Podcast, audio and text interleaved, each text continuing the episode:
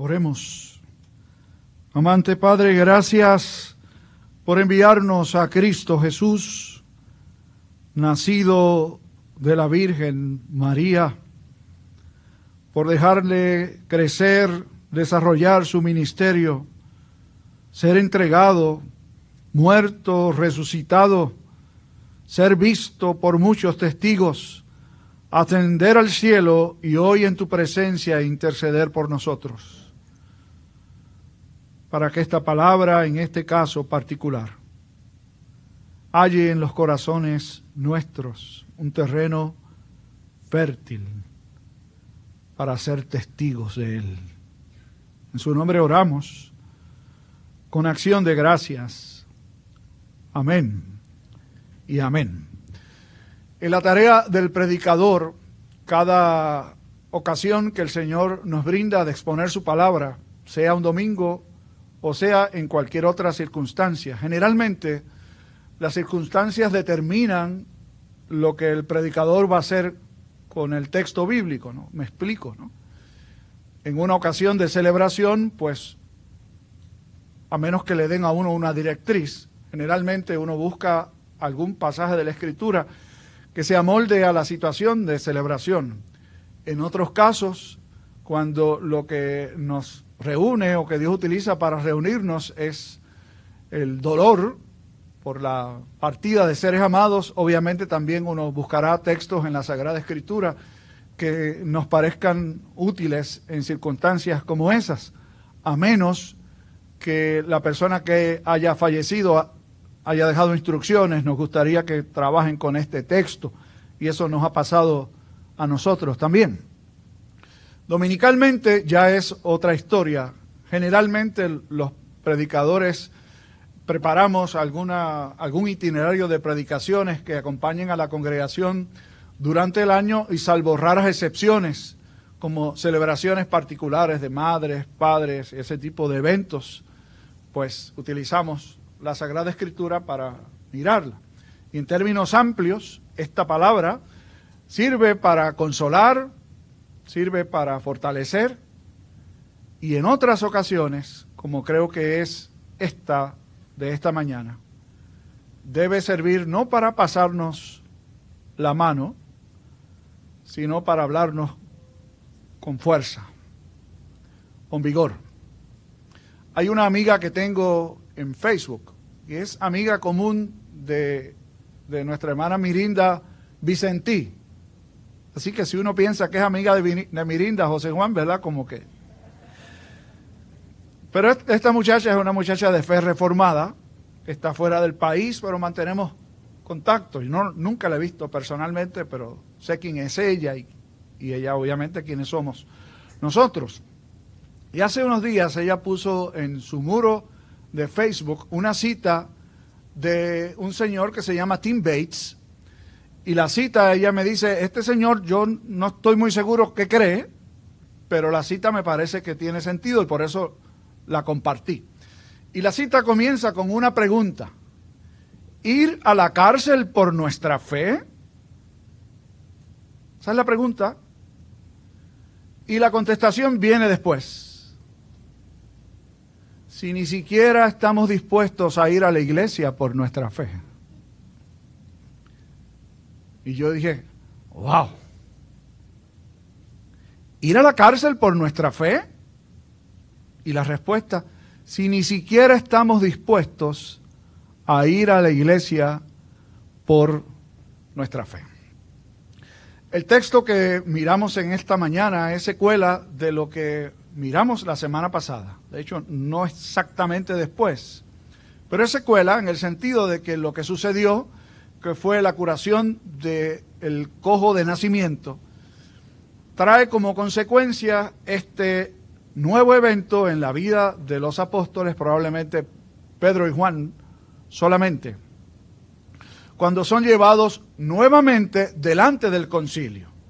El concilio era lo que se conoce o se conocía en aquel entonces como con el nombre del Sanedrín, que casi sería análogamente a lo que es el Tribunal Supremo. Ese lugar, Sanedrín quiere decir literalmente el lugar de asiento, y es el lugar donde se sentaban colegas solamente. y esos colegas eran personas reconocidas por el pueblo judío, o al menos por la tradición judía, como las personas con autoridad. Eran ancianos, de edad, literalmente ancianos, todos. Debían ser 70, y en algunos casos, como cuando se instituyó el Sanedrín, que no llevaba ese nombre, pero fue en el consejo que ah, Moisés siguió de su suegro para establecer eh, orden en el pueblo judío, escogió 70 ancianos, con Moisés eran 71. Así que en, la tradición debían ser 70 porque ya Moisés no estaba. Estos 70 ancianos eran el concilio supremo, era el lugar de mayor estatura para tomar decisiones que tenían que ver con la vida del pueblo israelita. En este caso particular, cuando ellos están bajo el poder político del imperio romano, el rango de alcance que tenía el poder del Sanedrín estaba limitado a lo que el imperio romano les permitía hacer. Básicamente, todo lo que tenía que ver con la vida cotidiana, ellos tenían la autoridad. Pero en asuntos que tuvieran que ver con la conexión de los ciudadanos eh, israelitas con el imperio romano, allí no tenían ninguna injerencia. De hecho, no tenían autoridad para eh, decretar la muerte legalmente a ninguno. Ya habían matado a alguien, eso uno se da cuenta, ¿no? Pero legalmente no tenían la autoridad para hacerlo. Por eso, de hecho, cuando Jesús muere, es entregado por el tribunal judío que lo, juzgó eh, con un caso fabricado, por cierto, y lo encuentra reo de muerte, lo tiene que entregar a las autoridades romanas para que sean ellos los que determinen qué hacer. Y creo que casi todos conocemos esa parte de la historia cuando llega a las manos de Pilato con esta acusación que tiene de que se hace llamar el rey de los judíos y allí estaba la fabricación del caso, ¿no? Porque no había una causa eh, legal que, ameritara que la autoridad romana decretara su muerte. Entonces tienen que utilizar esto como una amenaza, viendo a Jesús como una amenaza para el poder político. Bueno, por esa es la historia que conocemos. Y Pilatos es el que tiene que tomar la decisión final, que ni siquiera la quiso tomar él, ¿no? Puso en las manos del pueblo. Cobarde acción, ¿saben? Que algunos políticos hacen, ¿saben? Cuando quieren hacer lo suyo, no consultan a nadie. Cuando se quieren lavar las manos, allá ustedes. Y saben que le pusieron la opción de escoger entre Jesús y Barrabás y el pueblo, incitado por las mismas autoridades judías, escogió a Barrabás. Ahora tienen delante de sí otro caso difícil, que de nuevo es secuela, utilizando la expresión de lo que pasó con Jesús, porque lo que están haciendo los discípulos no es otra cosa que anunciar el nombre de Jesús a ese a quien ellos creían que ya habían terminado con él. Resulta que ha resucitado y que sus testigos comienzan a predicar y a sanar en su nombre. Y ya los vieron la primera vez, les llamaron la atención, les dieron una advertencia, no prediquen más en este nombre. Fíjense lo interesante del caso, ellos no utilizan el nombre de Jesús cuando se refieren a él, dicen este nombre o ese hombre. Ni siquiera lo mencionan en, el Sanedrín. Es como quien dice que Dios nos libre de mencionar ese nombre aquí. Y los discípulos, luego de haber sido advertidos de no predicar en el nombre de Jesús, usted y yo sabe qué hicieron. Seguir haciéndolo. No solo predicaban en el nombre de Jesús, sino que continuaban realizando prodigios y señales, de forma tal que la gente llevaba a sus enfermos donde ellos, y de hecho personas que no vivían allí, en Jerusalén o en la periferia, los traían desde distintos territorios para que fuesen sanados por el poder de Jesucristo. ¿Y qué pasó? Bueno, pasó lo que sucede con toda la gente que están en el poder y no soportan tener sombras. El Sanedrín estaba en el poder. Sentía que tenía el control sobre el pueblo israelita. Pero ahora resulta que el pueblo ese pueblo que pidió la muerte de Jesús, tiene otros a quienes le rinden honor y obediencia, y son los apóstoles. Se llenaron de celos, de envidia. Mucho cuidado otro día, ¿verdad? Cuando predicamos sobre los mandamientos, ¿se acuerdan que hablamos de, no envidiar? Es un pecado terrible, ¿saben? Si la casa suya no está en buenas condiciones, no se fijen la del vecino que recién la remodeló. Que no sea para darle gracias a Dios porque qué bonita se ve. Y no sea que lo que le dé a usted sea una, una envidia y un celo, que se emboruje, se embrolle por tener la casa como la del vecino. O el carro nuevo y etcétera, etcétera. Pero gracias a Dios eso no pasa aquí entre nosotros. Con esta gente sí pasó. Se llenaron de tal envidia y celos que los llamaron, los mandaron a buscar. Y les dijeron, no les advertimos que dejaran de predicar en ese nombre. Y los metieron presos. Y allí, durante la noche, Dios envió un mensajero suyo que abrió las puertas de la cárcel, aun cuando había guardas allí. No se enteraron. ¿Qué les hizo Dios? los debe haber adormecido porque ni se enteraron de que entró el mensajero de Dios ni que salieron los discípulos, porque la cárcel la dejaron intacta, cerradita la celda. Y entonces el Sanedrín al día siguiente había citado su reunión, así que allí estaban listos con el quórum determinado para su reunión y mandan a buscar a los apóstoles. Cuando van allá, resulta que lo que encuentran es una cárcel vacía e intacta. Y dieron informe y entonces dijeron, ahora sí que se puso esto difícil. ¿Cómo vamos a manejar esto?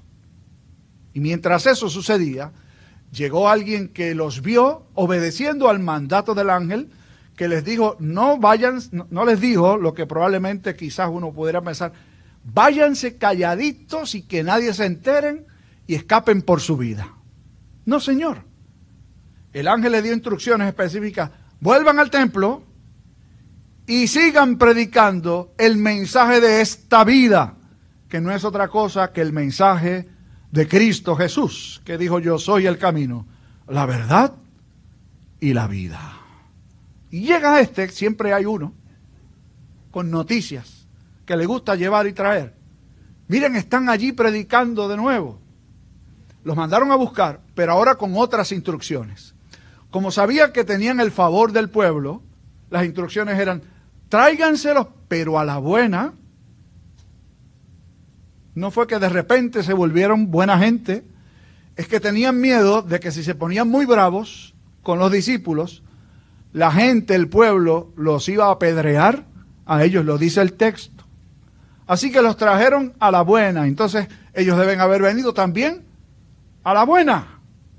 Y les vuelven a decir, no les dijimos a ustedes que dejaran de predicar en ese nombre. Y miren lo que han hecho. Han llenado con su doctrina al pueblo. Y más que eso, quieren echar la sangre suya sobre nosotros. Su gran preocupación era perder autoridad. Su gran preocupación era perder, perder control sobre el pueblo y que entonces encima de lo que ya estaba sucediendo, de alguna forma el pueblo recapacitase para decir, no solo estos hombres están haciendo algo maravilloso y predican en un nombre maravilloso, sino que ahora descubrimos que nos enredaron a nosotros y pedimos su muerte y los responsables de su muerte son el Sanedrín. Aunque el texto bíblico dice, en la narrativa del Evangelio, que cuando pidieron, cuando Pilatos pidió escoger entre Jesús y Barrabás, el pueblo pidió a Barrabás y dijo además, caiga su sangre sobre nosotros y sobre nuestros hijos. Así que allí había sangre sobre todo el culpable. Y como decía Ruth Fernández cuando cantaba, sobre nosotros también, porque allí estuvimos usted y un servidor. Y los discípulos, ¿qué debieron haber contestado? Bueno, si los preguntan a nosotros, va a decir, bueno, pues está bien, vamos a bajar el tono, vamos a, vamos a obedecer para que todo esté tranquilo y ustedes estén bien y nosotros estén bien y haya paz y todos estén contentos. No, Señor. De nuevo, insistieron como ya habían dicho. Es necesario. Cuando la escritura utiliza este concepto, tiene una implicación extremadamente seria y profunda. Es necesario, es como decir, no hay otra opción. No es que puedo acomodar la cosa y suavizarla un poco, no. Lo que quiere decir, esto tiene que suceder porque Dios lo ha dispuesto así. Y lo que Dios ha dispuesto es que Él sea obedecido antes que los hombres. Hace poco más de seis años, yo recuerdo, bueno, ya, ya harían como siete, casi, como siete años, pensándolo bien, sí, siete años. Nosotros nos paramos delante de esta congregación cuando estábamos en el otro lugar para informarles sobre unas acciones que había tomado la Asamblea General de la denominación a la que pertenecimos. Algunos de ustedes estaban allí y probablemente los recuerdan. No fue el día que salimos, pero fue el día en donde el consistorio decidió vamos a notificar a la congregación que esto está sucediendo, pero que esta es nuestra posición, totalmente contraria. Y pasó el día y demás, y adoramos y toda la cosa. Cuando yo llego a la casa y estoy almorzando, recibo una llamada telefónica de quien menos uno puede esperar. Recordarán ustedes a nuestro hermano Jorge Gilmore. Don Jorge era un hermano de nacionalidad argentina que no llevaba tanto tiempo con nosotros, que de hecho no venía de una tradición reformada ni evangélica siquiera. Sin embargo, Dios había trabajado en su mente y en su corazón al punto de que si alguien entendió, no digo que los demás no entendieron, pero que si alguien entendió bien qué pasó esa mañana cuando hicimos el anuncio, fue don Jorge Gilmore.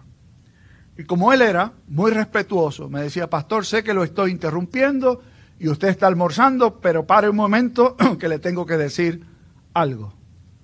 Yo no sé cuán consciente está usted y el liderato de la iglesia de lo que ustedes hicieron hoy. Dígame, Jorge, yo creo que sé, pero dígame que usted entiende. Y Jorge me dijo, ustedes hoy se han rebelado contra la madre iglesia. Y sepan que tienen mi total respaldo. Es necesario obedecer a Dios antes que a los hombres. Pero saben que eso es historia, eso pasó ya. Y no vayan a, recostarse en los laureles para decir qué grandes somos, qué bien lo hicimos, qué valientes somos, porque el que tal hace, se duerme. Y el cristiano tiene que estar vigilante todo el tiempo. Que cuando volvimos a tener una situación de esa, sí la tuvimos. Y hubo un momento en que tuvimos que tomar una decisión determinante. Antes decidimos pronunciarnos y llegó el momento de tomar acción y dejar atrás lo que teníamos, como decía el pastor Pérez hace un rato, y dejarlo todo por obedecer al Señor. Bendito sea Él porque nos consideró para ser sus testigos en tal momento. Y después, ¿qué? Bueno, vayamos o volvamos a la historia. Los apóstoles le contestaron al Sanedrín, es necesario obedecer a Dios antes que a los hombres. Es decir, no los vamos a obedecer.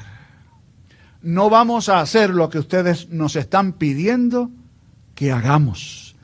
Y se pusieron más bravos todavía al punto de que dice el texto, que los querían matar. Entonces, Gamaliel, y no el que está sentado frente a mí, era un anciano fariseo un consejero probablemente no era miembro del Sanedrín. El Sanedrín en su gran mayoría estaba eh, compuesto por saduceos, que era otro partido político religioso del tiempo, ligado a los sacerdotes, y él no era de la casta sacerdotal. Probablemente con el caminar del tiempo algunos fariseos llegaron a ser parte del Sanedrín, pero los estudiosos dicen que probablemente Gamaliel había llegado al punto, él era un maestro de la ley, parte de una escuela muy prestigiosa que había fundado su abuelo Gilel. Entonces, era una de estas personas que cuando habla, todo el mundo dice, vamos a ver qué tiene que decir Gamaliel. Y Gamaliel básicamente lo que hizo fue lo siguiente. Presentó dos ejemplos, Teudas y Judas, no el, el discípulo. Estos dos personajes que habían levantado grupos, seguidores suyos, contra el poder. En este caso, el poder romano y el poder religioso también. ¿Y qué sucedió? Que ambos se disolvieron. Aunque tuvieron muchos seguidores en un momento dado, sencillamente se disolvió. Vamos a hacer lo siguiente. Y de hecho, Gamaliel pidió una sesión ejecutiva. Y una sesión ejecutiva es lo que hicieron con nosotros también. Una reunión en donde solamente pueden estar los que votan. Así que sacaron, sacaron a los apóstoles y si había algún seguidor por allí, no iba a estar presente. En sesión ejecutiva viene este consejo. Vamos a dejar a esta gente quieta. No los maten. Déjenlos ir. ¿Por qué? Si esto es de los hombres, se va a desvanecer. Pero si es de Dios, no vaya a ser que nos encontremos que ustedes, y está diciéndolo a él, por eso es que algunos piensan que era más un consejero que un miembro del Sanedrín, ustedes van a estar luchando contra Dios. Así que de alguna forma, de esas en que Dios utiliza que uno no sabe cómo, porque debían tener los votos necesarios para decidir matarlos, obviamente tenían que ir a la autoridad judía, romana, perdón, pero ya ese era otro proceso. Dios no quiso que así fuera. Y entonces decidieron dejarlos libres, no sin antes aplicarles el castigo que merece un culpable. Miren qué barbaridad ha hecho el Sanedrín. No los haya culpables, pero los castiga como si los hubiera encontrado culpables hasta donde llegaba su autoridad, que era darles 40 azotes menos uno, 39 azotes. Y se comenzaba a golpear por el pecho con látigos y se terminaban 12 azotes en el pecho y los restantes en la espalda. Algunos morían porque no soportaban el castigo. Estos dos no murieron Gracias a Dios. ¿Y qué pasó? De nuevo, si hubiesen estado en nuestro contexto, vamos a quedarnos tranquilitos, vamos a ir a la unidad de salud o al hospital, que nos atiendan y nos vamos de aquí porque la próxima nos matan. No, señor. Volvieron. Ahora más contentos porque se encontraron dignos de haber sido castigados por el nombre de nuestro Señor.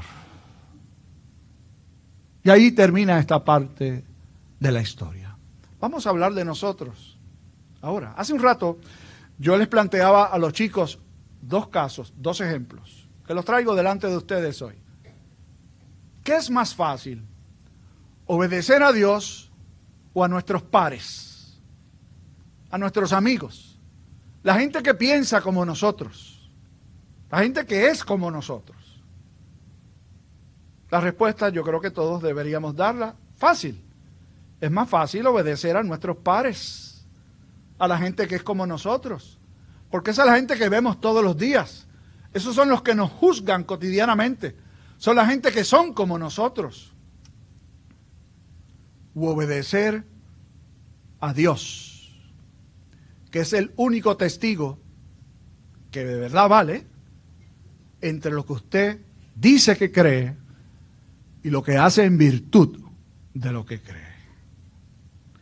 Hoy la iglesia es perseguida. Algunos piensan que la persecución se trata de que las autoridades gubernamentales lleguen aquí, cierren la escuela y nos digan no pueden estar. Eso pasa en el mundo. De hecho, la fe cristiana es el credo que más perseguido es en todo el mundo. Hay cristianos hoy día que no pueden reunirse para adorar a Dios.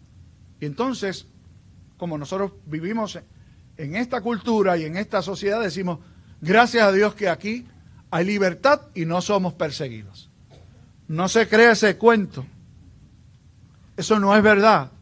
Sí, bendito sea Dios, que hay libertades y que podemos predicar y congregarnos y nadie nos lo, nos lo prohíbe de manera frontal. Pero hay otras formas de ceder. Yo le decía a los nenes ahorita, es más fácil obedecer a papá y a mamá que a los amigos. A los amigos es más fácil. No es lo mejor, pero es más fácil. Es más fácil o mejor obedecer a mamá o a los abuelos. Y ahí a ellos se les puso difícil. Esa es la sutileza, con respeto de los abuelos que lo hacen bien. Los que no lo hacen bien, pues no tienen mi respeto, ¿saben? Honrarás abuelo y abuela. No, no dice eso el mandamiento. Honrarás padre y madre. Los abuelos están allí para apoyar al papá y a la mamá. Yo me acuerdo que cuando nosotros regresamos a Puerto Rico de nuestra estancia en el sur de California, y por primera vez de vacaciones, Shaira era una nena pequeñita. Y yo recuerdo que llegamos y la familia nos estaba esperando para cenar. Nunca habíamos estado tanto tiempo lejos de la familia y llevarnos a la única nietecita que había de las dos familias era, así que había que estar allí. yo recuerdo que estábamos en la mesa, los que cupimos en la mesa, y cuando Shaira terminó su platito, Shaira se levantó para llevarlo al fregadero. Y entonces, uno de los que estaba allí, no voy a decir nombres, ¿verdad? Uno de los que estaba allí dijo, no, no, no te preocupes, que yo me encargo de eso. Y yo le puse la mano en el brazo a la persona y le dije, déjela, que ella está aprendiendo. Le estamos enseñando a no dejar el plato en la mesa. La persona echó los brazos para atrás, como que dice, aquí me dieron un chiquimangue. Y uno dice, pero si eso no es importante, malcriar un poco a los nietos no está mal. Bueno, lo que pasa es que en ese caso particular, nosotros no la estábamos malcriando. Nosotros le estábamos enseñando. Y creíamos, como todavía hoy creo, que es más importante enseñar principios y valores a nuestros hijos que tenerlos contentos. Y en muchos hogares lo que es importante es que los nenes estén contentos y estén felices, aunque después cuando sean viejos sean unos infelices. Hoy no es el día de los padres ni de los abuelos, pero esto había que decirlo. Hay sutilezas. Pero ¿por qué no dejar que la, que la persona le lleve el platito a la nena y que no que no camine. ¿Cómo, va a ser un sacrificio levantarse y caminar y poner un plato en el fregadero? Bendito sea Dios. Y entonces la sutileza del tiempo presente no es, ve al templo porque si no vas, allí van a estar esperando las autoridades para devolverte a tu casa o quizás meterte preso. No, ahora es mucho más sutil. Ahora te dicen, esto que tú has aprendido toda la vida, los tiempos han cambiado. Ahora todo es distinto. Hay derechos. Todo el mundo tiene derechos. ¿Por qué no ceder? Si tú tienes familiares que tienen gustos diferentes a los tuyos, ¿por qué no hacerlos felices? ¿Por qué no hacer que se sientan cómodos y bien? Mientras no sabemos que nos están diciendo, obedece a los hombres, te conviene. Es mejor. Todo el mundo está contento. Así todos somos felices. Y Dios tiene que estar feliz y todos somos felices. Pues no, Señor. Dios no puede ser burlado. O lo obedecemos a Él o no lo obedecemos. Cualquier forma de desobediencia a Dios es desobediencia a Dios. Alguien me preguntó un día, pero tú tienes un sobrino tal cosa, tú no lo amas. Claro que lo amo. Y lo acepto. Y le muestro mi, mi respeto. Pero hay alguien que amo más que a mi sobrino y es a Dios. Y el que me va a pedir cuentas cuando yo me vaya para allá o me, mal, me lleven es Dios, no es mi sobrino, no es su nieto, no es su hijo, no es su vecino, no es su hermano, es Dios.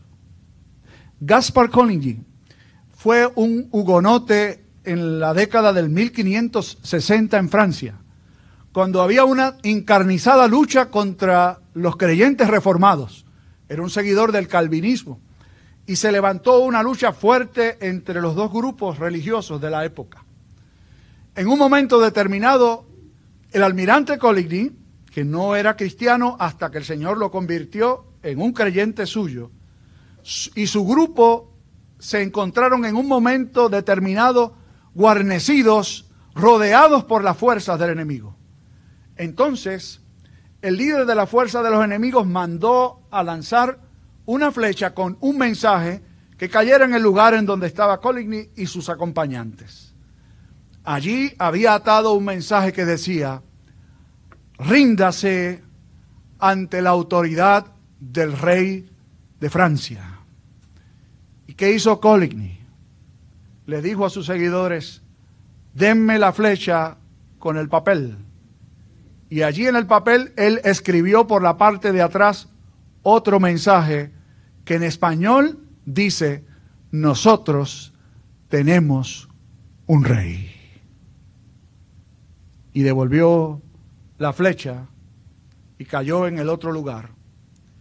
Y Coligny y los que estaban con él murieron por la causa del rey a quien ellos servían. Usted y yo, todos los días, todos los días, ¿saben? No hay que salir a la calle, todos los días usted abre las páginas del periódico para los que todavía usan eso, o abren las páginas de su celular y por allí hay una invitación, o obedeces a Dios o obedeces a los hombres.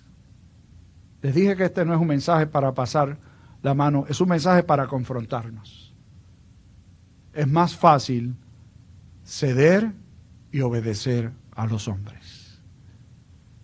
Pero no es lo mejor.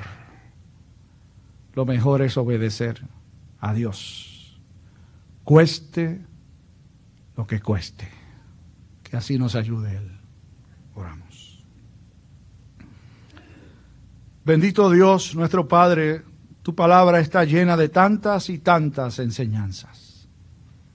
Algunas muy fáciles de comprender y fáciles de recibir también. Otras muy difíciles de aceptar, pero que llenan nuestro ser de seguridad y confianza. Como las parteras judías desobedecieron al faraón, como Daniel y sus amigos desobedecieron al rey Nabucodonosor, como Juan, Pedro, los demás apóstoles, te obedecieron a ti antes que al Sanedrín. Concédenos obedecerte a ti antes que a cualquier autoridad. Por Jesús te lo pedimos. Amén y amén.